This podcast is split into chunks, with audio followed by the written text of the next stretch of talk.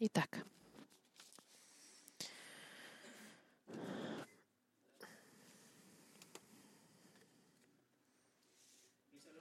откроем Слово Божье вместе в первом послании Петра,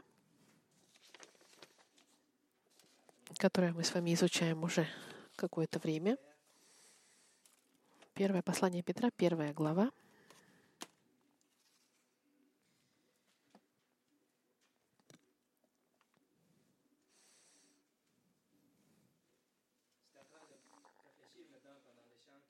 Я размышлял сейчас во время пения, что открыть Слово Божье — это действительно привилегия.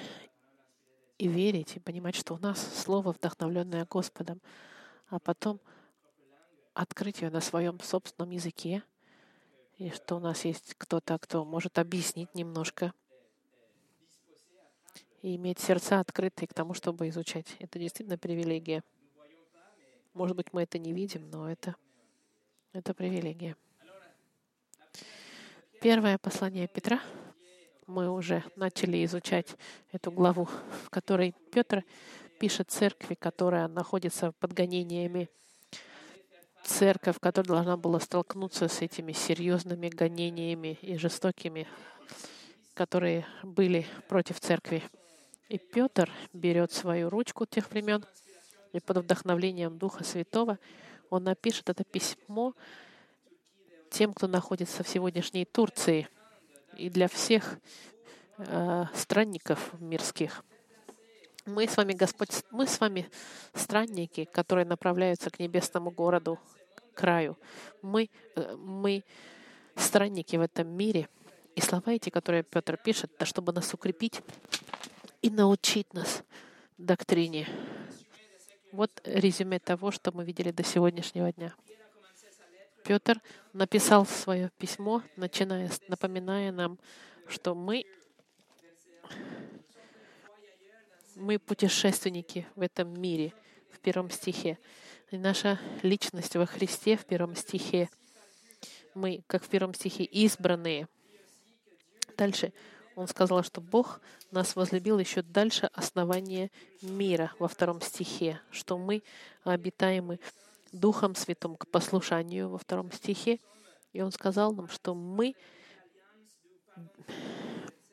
делим новый, новый, новый завет во втором стихе. И в третьем стихе у нас великая милости Господа, которая дает нам в третьем стихе живую надежду. Мы уверены, что у нас будет вечная жизнь через воскрешение Христа и нашу веру. И наше собственное воскрешение будет благодаря воскрешению Христа. Мы наследники вечного наследства в четвертом стихе, и мы ждем, мы ждем полноту спасения, которая должна открыться в пятом стихе. И как вы видите, истина в этих первых пяти стихах настолько велика и глубока и тяжела, что Петр мог бы просто закрыть э, э, письмецо и отправить, можно сказать, закрутить свиток и отправить только так пять стихов. Церковь могла бы быть уже мотивирована благодаря этим пяти стихам. Но это не все. Петр продолжает свое письмо. Мы все еще во вступлении в письмо. Но сейчас он расскажет о сюжете радости. Радости даже во время гонений. Потому что когда мы понимаем невероятную милость нашего спасения, никакая сложность земная не может оттенить нашу радость спасения. Никакая сложность не может о, затмить свет радости спасения через веру. Вот она радость быть спасенным. И это сюжет нашего изучения сегодня. Но до того, как мы начнем, давайте помолимся. Господь, сегодня, когда мы будем говорить о радости, я молю, Господь, чтобы Ты использовал Слово Твое, этот меч, который Ты нам дал, чтобы срезать любую ложную радость и любые привязанности к мирскому, чтобы мы могли, Господь, фиксировать наши глаза на познании Тебя и на нашем спасении. Ну, именем Твоего Господа Христа к Твоей славе. Аминь. Сегодняшнее послание называется то, в чем заключается ваша радость. Мы зачитаем текст 6 по 9 стих. Наш сюжет будет 6 стих. Окей, 6 по 9 читаем. 1 Петра, 1 глава, 6 стих. «Об этом радуйтесь, поскорбев теперь немного, если нужно, от различных искушений, чтобы испытанная вера ваша оказалась драгоценнее гибнущего, хотя и огнем испытаемого золота, к похвале и чести и славе в явлении Иисуса Христа, которого не видев любите, и о котором до ныне не видя, но веруя в Него, радуетесь радостью неизреченной и преславной, достигая цели веры вашей, спасения душ. Я приглашаю вас разделить шестой стих на, на три части. Мы посмотрим. Радость, несмотря на испытания, укрепление в, испытаниях, второй пункт, и третье — необходимость испытаний. Первое. Радость, несмотря на испытания. Мы возвращаемся в шестой стих. Петр пишет, «Об этом радуйтесь. Поскорбев теперь немного, если нужно, от различных искушений. О чем говорит Петр? Он пишет, об этом радуйтесь. Что это? Это из чего состоит наша радость? О чем об этом он пишет? И где наша радость? И ответ мы, то, о чем говорил Петр с 3 по 5 стих, где он говорит о нашем защищенном статусе рожденного свыше христианина. Мы прощены, мы искуплены, мы очищены, мы сонаследники со Христом, гарантированные силой Господа и хранимые Его рукой через воскрешение Христа. Петр пишет, что это — должно быть нашей радостью, ваше спасение. Друзья мои, если мы поняли то, что мы с вами изучили до этого момента, вы тогда ответите вместе с Петром, да, об этом мы радуемся. Это мое спасение, которое дает мне радость, не имеет ничего общего с обстоятельствами. Мое, мой статус дитя Господа спасенного во спасении является моей радостью. Слово, которое используют для радости, это очень интересное слово. Это слово, которое не просто говорит быть счастливым, нет, или, или быть удовлетворенным, или даже быть рад, радостным, нет. Это интенсивное слово. Он хочет сказать быть невероятно радующимся, чрезмерно. Это Всевышнее блаженство в этом слове, интенсивная радость, которая истекает из вас. Вот слово, которое использует Петр. И это очень интересно, потому что это слово не используется в классической греческой литературе. Почему? Потому что это слово использовалось как синоним, синоним духовной глубокой радости. Это радость, которая не смотрит на творение, но смотрит на Творца мира. Это слово, используемое, когда Мария поняла, что Спаситель придет в мир через нее, в послании от Луки в первой главе, 46-47 стихе, он сказал, «И сказала Мария, величит душа моя Господа, и возрадовался дух мой о Боге, Спасителе моем». Мария возрадовалась этой экстремальной, невероятной радостью, потому что ее радость была связана с Богом, о том, что приходит Спаситель, в Боге радуется мой. Послании к деяниях святых апостолов мы находим то же самое слово. Когда,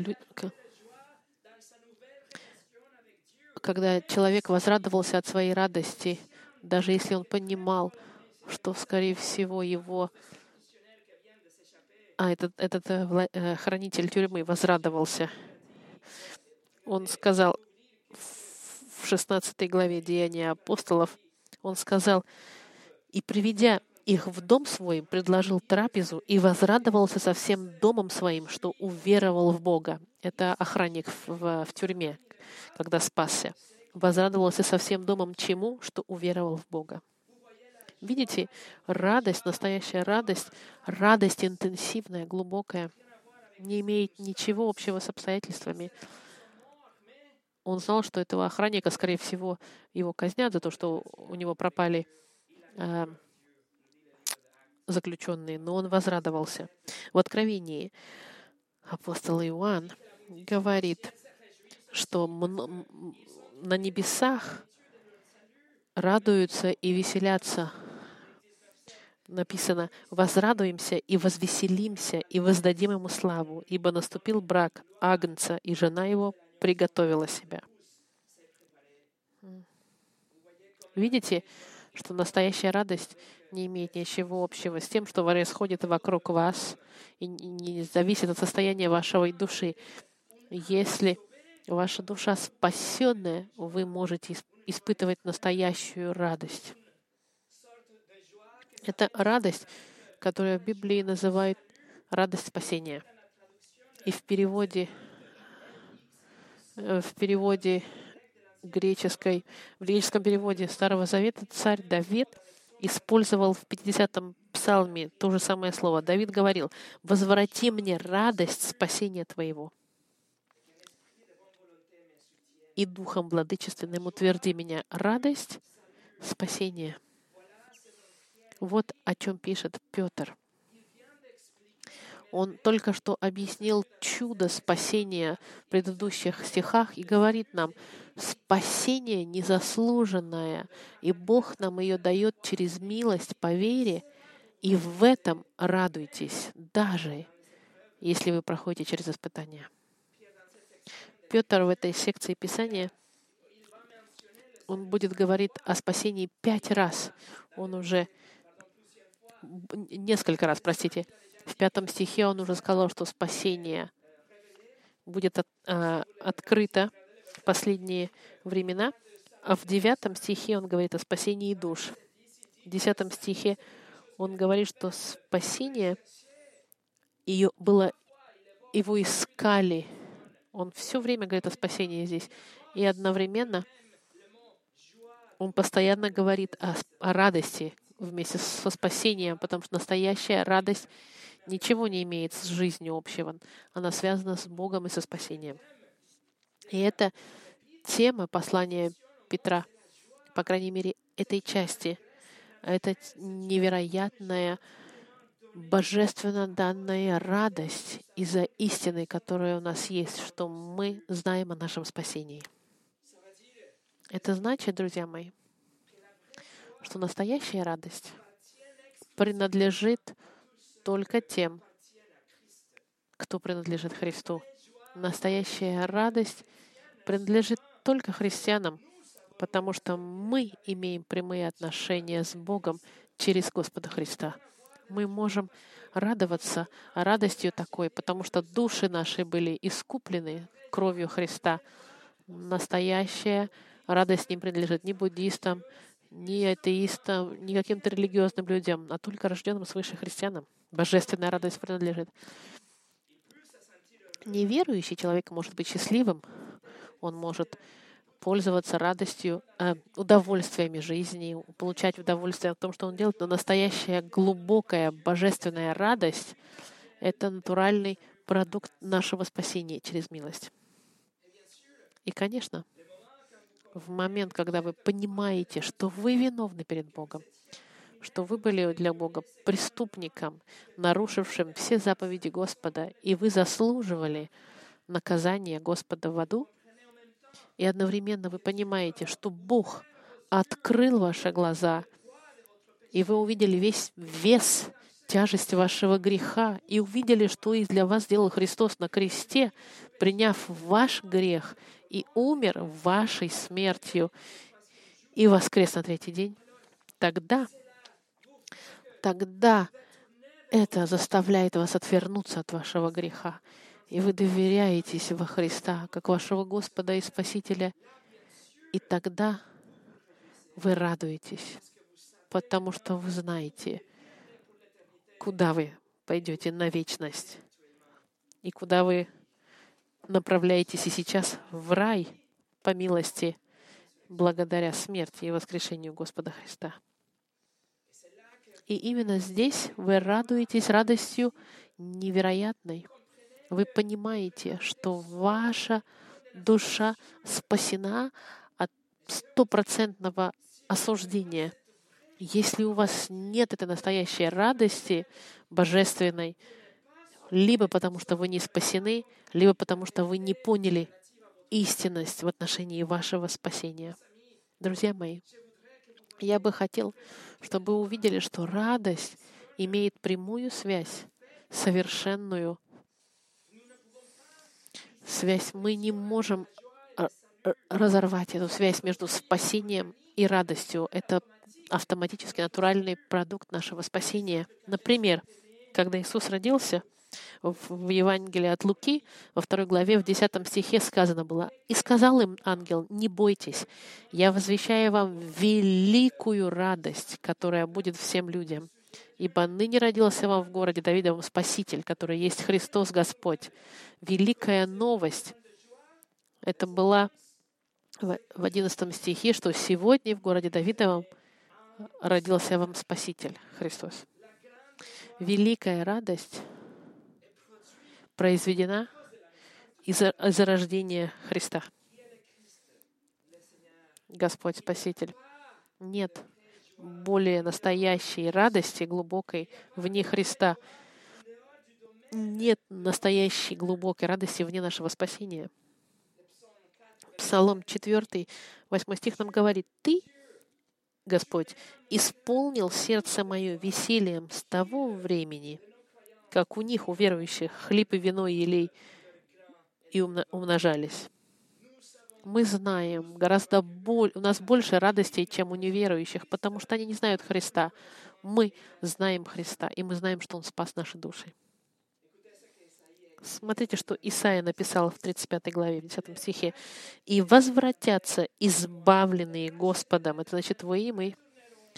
«Придут на Сион с радостью, с радостным восклицанием. И радость вечная будет над головой их. Они найдут радость и веселье, а печаль и воздыхание удалятся. Сердце невозрожденное, сердце, которое не знает Господа Христа как Господа и Спасителя,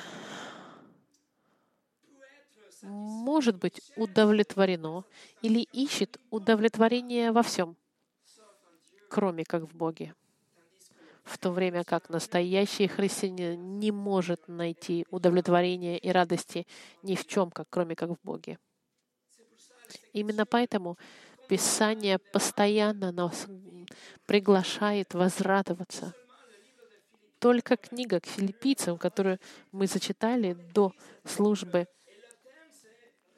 тема его «радуйтесь» Девять раз он пишет «возрадуйтесь» в четырех маленьких главах, написанных в тюрьме в заключении. Это письмо, как Джеймс сказал, не написано в пятизвездочном отеле, а в то время, как он был в тюрьме в ужасной. И он писал о радости. Почему? Потому что ни тюрьма, ни гонения не могут избавить ни Петра, ни Павла от их спасения. И значит, они радуются. И вы тоже можете возрадоваться в вашем спасении. Радость — это прямой результат нашего спасения.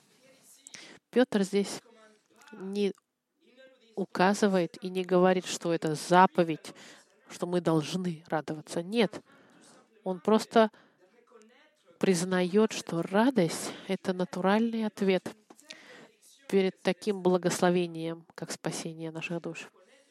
Он просто признает и говорит, в этом, об этом радуйтесь. Если вы по-настоящему спасены, если вы поняли ваше спасение, в этом радуйтесь. Это подтверждение должно быть зачитано как постоянное напоминание. Вы все время знаете о своем спасении, поэтому вы будете радоваться все время. И, конечно, вы будете радоваться, даже если в тюрьме находитесь, как Павел, или в гонениях, потому что ваше спасение не зависит от ваших обстоятельств, а лишь в том, что Бог для вас сделал. Церковь, гонимая в те дни, они радовались. Не потому, что они были гонимы, но потому, что они знали их позицию перед Богом, их статус. Их души были спасены. Они знали, что рай их ждет, и что они идут в направлении божественного небесного города, о котором мы с вами говорили, наше наследие. И сегодня мы тоже можем возрадоваться. Церковь сегодня, мы не живем в отрицании. Мы знаем, что происходит вокруг нас. Мы читаем новости, мы смотрим новости, мы читаем статистики, мы размышляем обо всем, что происходит, и мы можем, конечно, переживать. Мы пытаемся информировать себя лучше, чем неверующие люди, и мы четко пытаемся отличить взвешиваем проблемы мирские, но при всем при этом мы можем постоянно радоваться в нашем спасении. Наше прошедшее избрание и наше будущее прославление и все, что посередине. Потому что это не изменится никогда, что бы ни происходило в мире.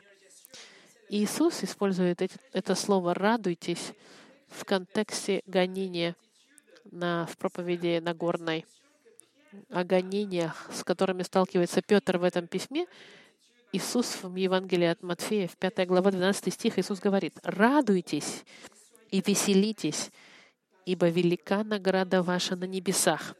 Так гнали и пророков, бывших прежде вас». Поэтому Библия нас учит, храните глаза свои сфокусированы на Христе. Именно поэтому Писание нас учит, что как мы можем про, как проходить через испытания, не теряя вида с компаса, который показывает нам наше направление. Если Бог нам уже приготовил вечное наследие, если есть вечная слава каждого христианина, для каждого из вас, присутствующих здесь, у вас, вас ждет вечное наследие. Давайте сфокусируемся на, на этом. Иисус нам говорит, ваше наследие — и награда велики на небесах. Почему тогда не радоваться? Мы знаем, у нас есть все для того, чтобы радоваться. Именно поэтому Павел в Колоссах, песне э, церкви в, Коло, в Колоссянам, он написал в третьей главе, во втором стихе, «О горнем помышляйте, а не земном». О горнем помышляйте, а не о земном, имеется в виду, о небесном думайте. Ну, конечно, если наши мысли и наши духи заполнены вакцина... паспортом санитарным, если наши уши наполнены э, информацией о четвертой дозе, о новом варианте, о шестой волне, если наши уста только критикуют наше правительство, если наши глаза впитывают в себя через фильмы, через новости все это аморальное — тогда неудивительно, что мы не имеем никакой радости. Друзья мои, это призыв, чтобы вы оторвались от мирского. Оторвите ваши глаза от этого мира и наполните свой дух правдой спасения. Отдохните на истинности вашего спасения, и вы найдете радость. У вас каждый день есть выбор. То, чем вы будете наполнять свою жизнь. Не будьте, не будьте в тюрьме безнадежности, смотря на ваши обстоятельства или на то, что происходит в мире, и проживая в том, что мир вам говорит, что вы должны думать о нем. Сфокусируйте свой взгляд на славе будущей и на вашем спасении. Неудивительно, что когда произвели зондирование э, в Америке, и они нашли, что здоровье, ментальное здоровье тех, кто никогда или изредка ходили в церковь, упала с 42% на 29% в 2020 году. Ментальное здоровье тех, кто приходили в церковь раз в месяц, уменьшилось с 37 до 36 процентов. Но ментальное здоровье тех, кто приходили еженедельно в церковь, улучшилось от 42 до 46 процентов. Ключ, друзья мои, это закрыть ваш телефон, ваши новости, выйти из политики и окунуться в Писание. Игнорируйте то, что говорят вам люди, и сфокусируйтесь на то, что говорит вам Бог. Ключ радости — это сфокусироваться на том, что дает настоящую радость, а не просто счастье. Счастье — это хорошо, но настоящая радость — это лучше. Послушайте, что Джон МакАртур написал. Радость рождается вещами гораздо более глубокими, чем то, от чего рождается счастье. Позитивные обстоятельства производят счастье, но позитивные отношения с живым Богом через Господа Христа производят радость. Счастье рождается от позитивных событий. Радость, радость рождается от глубокой уверенности, что твоя жизнь спрятана со Христом в Господе. Радость, несмотря на обстоятельства. Второе укрепление в испытаниях. Шестой стих. Об этом радуйтесь, поскорбев теперь немного, если нужно, от различных искушений. Петр оставляет на мгновение чудеса нашего спасения и чудеса нашей будущей славы и обещания будущего наследия радость, она открыта для нас, для всех, как детям Господа. И Он признает реальность, что церковь находится сейчас под тяжелыми испытаниями. Он поворачивает свой взгляд от этих невероятных результатов милости Господа, и он смотрит сейчас на удар, который сейчас получает церковь. Петр говорит об этих сестрах и братьях во Христе как, как, их, как их э, пришельцам, которые разбросаны, потому что они не чувствуют себя хорошо в своем обществе. До этого, это до их спасения общество было их домом, а теперь гонение наступило. И гонение, и испытание — это шок натуральный — и это нормальное столкновение, натуральное, между двумя видениями мира. До спасения они были обыкновенными гражданами, а сейчас они теперь считаются второстепенным, вторым сортом. Они считаются теперь вредны для общества, которых гонят, их пытаются изгнать или поймать и повесить на них этикетку и убить. Поэтому испытание приходит. Столкновение культур и двумя видениями мира происходит. Петр в шестом стихе дает нам три характеристики этих испытаний. Первое — испытание в шестом стихе говорит, он нам говорит поскорбев. Вы скорбите. Петр признает, что церковь сейчас скорбит, что есть испытания. Он знает их испытания. Он знает их скорбь. Мы знаем, что такое боль, и мы знаем, что боль реальна. Мы, мы, не, мы не отвергаем присутствие боли. Мы все уже испытали грусть и печаль и скорбь. И Петр использует здесь слово — оно не только относится к страданию физическому, это внутреннее страдание, скорбь, внутренняя печаль, грусть, глубокая скорбь. Вот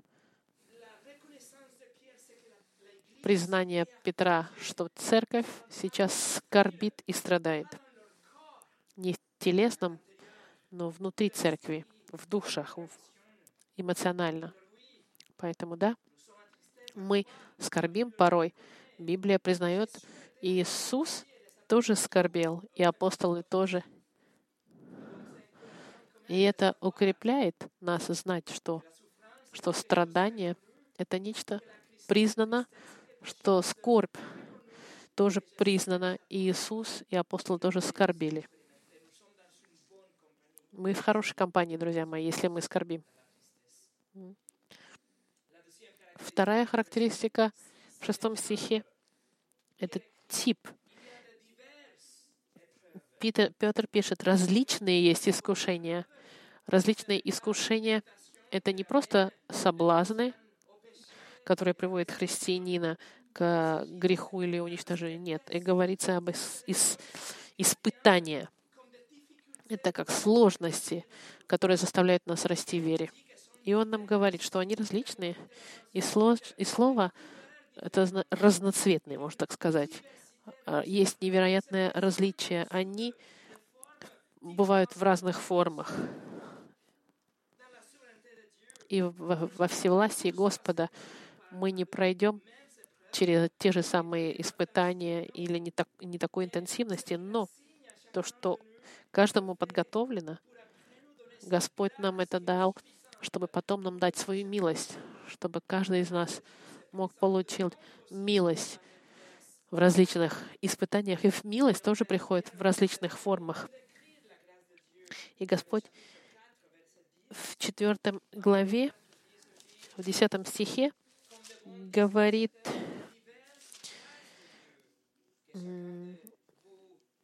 как э, э, многоразличной благодати Божьей, слово он использует, многоразличная благодать. Благодать Господа, она достаточно для наших испытаний, но она многоразличная. Она разноцветная, она разная. Поэтому никакое испытание и никакое событие не, а, не будет иметь такого размера, что у нас не будет хватать милости Господа.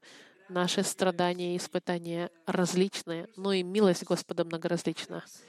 У нас у всех есть доступ к этой благодати, подходящей для наших испытаний. Третья характеристика — это э, длительность испытаний. Написано, поскорбив теперь немного, если нужно. Немного вы скорбите.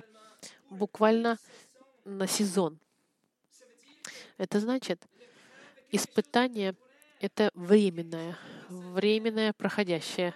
Испытания, друзья мои, они проходят быстро. Оно не длится всю жизнь, вечно, можно так сказать, которое длится какой-то момент времени. Петр сейчас дает испытаниям перспективу христианскую. Он берет испытания и ставит их рядом в сравнении с вечностью и говорит, это малюсенькая точка вашей жизни. И этот Ваша жизнь уже точка по сравнению с вечностью, а испытание в вашей жизни — это совсем малюсенькая точка в вашей жизни по сравнению с вечностью. Наша жизнь — это мгновение ока в отношении вечности, а наше испытание — это еще больше, чем, еще меньше, чем мгновение ока в сравнении с вечностью и славой Господа. И даже самые тяжелые испытания становятся короткими и быстрыми по сравнению с вечностью. Апостол Павел в послании Коринфянам говорил о кратковременных испытаниях и легких, ибо кратковременное легкое страдание ваше производит в безверном преизбытке вечную славу. Надо поэтому на все эти испытания смотреть такой перспективой. Вот они три характеристики испытаний. Они могут нас, нас заставить скорбеть, но мы в хорошей компании, потому что Иисус и апостолы тоже скорбели. Они различные, но милость Господа, она многообразней и достаточно, чтобы помочь нам в худших испытаниях. И третье, они короткие и легкие в отношении с вечной славой. Третье. Необходимость испытаний. В шестом стихе, смотрите, Об этом радуйтесь, поскорбев теперь немного, если нужно, от различных искушений. Петр пишет, что скорбь и испытания, они необходимы. Другими словами, испытания и скорбь и сложности, они придут в жизнь каждого из нас, когда будут нужны вам, когда они будут иметь конкретную цель в жизни верующего. И очень важно знать, что правильный перевод этого стиха делает стих потому, что нужно, так как нужно. И именно в этом конструкция в греческом языке не ставит под вопросом необходимость э, испытаний. Нет, в оригинальном тексте греческом сказано с уверенностью, что испытания необходимы. Это не то, чтобы если бы они придут. Нет, когда придут испытания, они нужны. Нет места для возможностей здесь, испытаний. Нет какого-то сомнения. Испытания необходимы, и они придут. И это нечто, что мы должны понять, друзья мои, что мы должны держать в наших сердцах и быть в мире с тем, что испытания необходимы. Мы должны смириться с тем, что наш милостивый Отец, наш Небесный Отец во всей своей мудрости и в своей, своей благе и всевластии и в своем плане и в своем всезнании Он позволил из-за тому, чтобы мы проходили через испытания. У Петра нет вопроса, что это возможность. Это реальность неизбежная. Это нечто, что нужно и божественный характер несет. Именно поэтому в 4 главе, в 12 стихе, он, если хотите, посмотрите, 4 глава, в 12 стихе сказано — возлюбленные, огненного искушения для испытания вам посылаемого не чуждайтесь, как приключение для вас странного. Петр говорит, это нормально. Необходимо это. Друзья мои, братья мои, это не если придут испытания. Знайте, что испытания придут в вашу жизнь. Испытания используются Господом для нашего блага и для Его славы. И я покажу вам пять причин, почему они необходимы. Первое. Бог использует испытания, чтобы нас укротить. Во второзаконии Моисей после 40 лет хождения кругами в пустыне во второй главе, во втором стихе пишет, «И помни весь путь, которым вел тебя Господь Бог твой по пустыне, вот уже сорок лет, чтобы смирить тебя, чтобы испытать тебя и узнать, что в сердце твоем будешь ли хранить заповеди Его или нет». Апостол Павел, как вы знаете, у него была невероятная служба — и потом ему бы дало, было дано видение рая. Он мог бы сказать гордым от такой привилегии. Но во втором послании к Коринфянам, 12 глава, 7 стих сказано, «И чтобы я не превозносился чрезвычайно откровений, дано мне жало в плоть, ангел сатаны, удручать меня, чтобы я не превозносился». Вот, друзья мои, испытания хранят нас кроткими, смиренными. Это необходимо. Вторая причина. Бог использует испытания, чтобы верующие мы фиксировали наши глаза на Спасителе и на будущей славе. После самых тяжелых из всех возможных испытаний, которым подвергся Иов, он сказал, в 19 главе, в 25 и 26 стихе. «А я знаю, Искупитель мой жив, и Он в последний день восставит из праха распадающуюся кожу мою сию, и я во плоти моей узрю Бога». Иов смотрел своими глазами на обещание Господа, на то, что он знал о своем Спасителе, благодаря своим испытаниям. Третья причина. Бог использует испытания, чтобы мы, верующие, мы могли помогать друг другу. Второе послание Коринфянам, 1 глава, 3-4 стих говорит, «Благословен Бог и Отец Господа нашего Иисуса Христа, Отец милосердия и Бог всякого утешения, утешающий нас во всякой скорби нашей, чтобы и мы могли утешать находящихся во всякой скорби тем утешением, которым Бог утешает нас самих. Бог использует испытания, чтобы нас подчинить нас образу Сына Его, чтобы мы могли потом помогать другим в их испытаниях.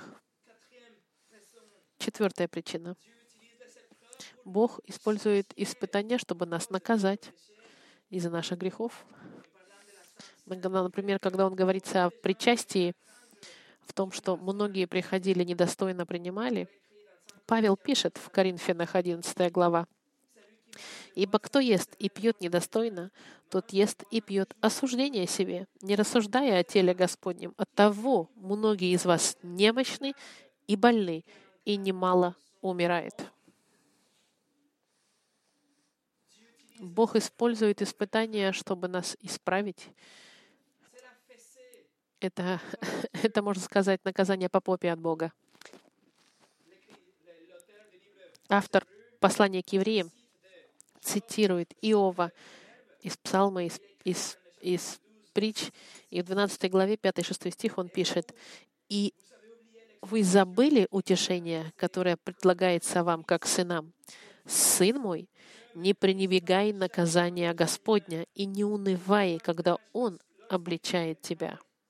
Ибо Господь, кого любит, того наказывает. Бьет же всякий сына, которого принимает.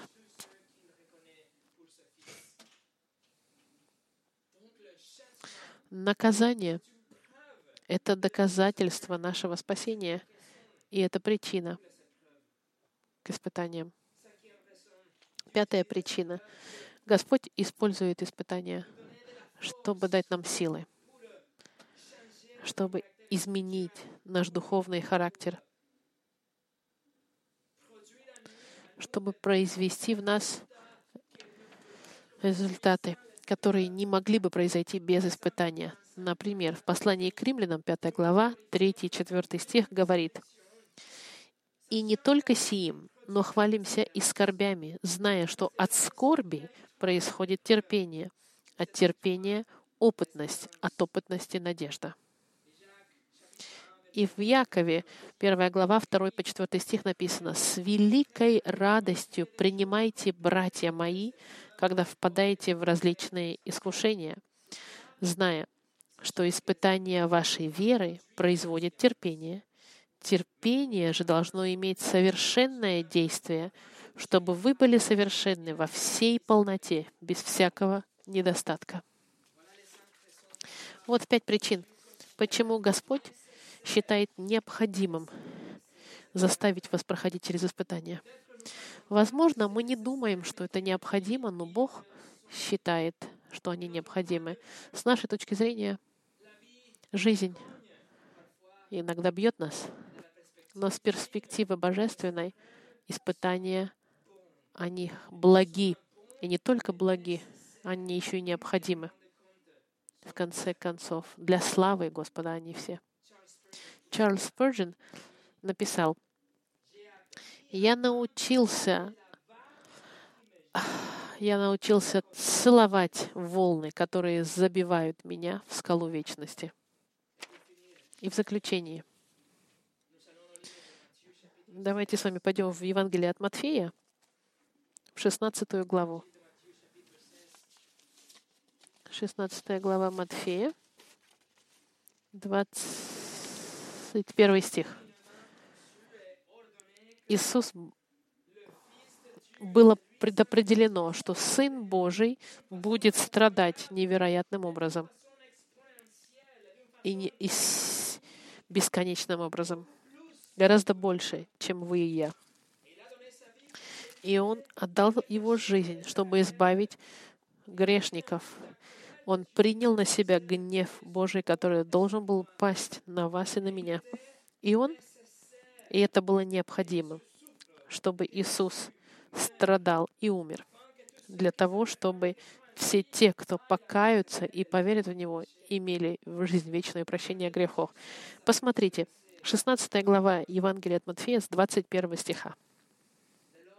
С того времени Иисус начал открывать ученикам своим, что ему должно идти в Иерусалим и много пострадать от старейшин и первосвященников и книжников и быть убитым и в третий день воскреснув. Друзья мои, но нужно было ему. И Петр, которого мы сейчас изучаем, он еще начал укорять Иисуса, говоря ему в 22 стихе, и отозвав его, Петр начал прикословить ему, «Будь милостив к себе, Господи, да не будет этого с тобой». Видите, страдания и испытания, они не были в плане Петра. Сейчас, когда Спаситель был с ним, с ними, испытания не, не, не были в меню Петра. Он был с Иисусом, когда Иисус из, из, излечивал массы и накормил пять тысяч и четыре тысячи людей и пошел по воде. Он видел все эти чудеса. Петр видел обстоятельства, и после того, что он видел и пережил с Иисусом, он пришел к заключению, нет, не будет уже больше никогда у нас страданий. Но Иисус отвечает, в 23 стихе ему говорит, Иисус же, обернувшись, сказал Петру, «Отойди от меня, сатана, ты мне соблазн, потому что думаешь не о том, что Божье, но что человеческое». Петр в этот момент был глашатаем сатаны в противоречие тому, что мы могли бы думать. Это было желание сатаны, желание демоническое, чтобы Иисус не страдал. Но планом Божьим и волей Бога было, чтобы Иисус был распят. Испытания Иисуса были частью плана Господа. Для чего? Для главной и самой важной цели — спасения и искупления Его народа. И через 35 лет после воскрешения Христа Петр пишет свое первое письмо, в котором он уже наконец-то понял, что испытания являются частью плану Господа. И и, и по какой-то причине они являются частью плана Бога. Поэтому, друзья мои, давайте наши глаза держать будем на Господе. И, и давайте помнить о нашем спасении как неслом, не, непрекращаемый источник радости, зная, что испытания многообразны и многочисленны, милости и благодати хватит на Господа для каждых испытаний. И что все эти испытания, они временные, но наша слава будет вечная, наше наследие будет вечное, и что наши испытания, даже если будет больно от них, они необходимы для нашего блага и для славы нашего Господа. Помолимся вместе. Ух, какая сильная проповедь была. Помолимся в заключении.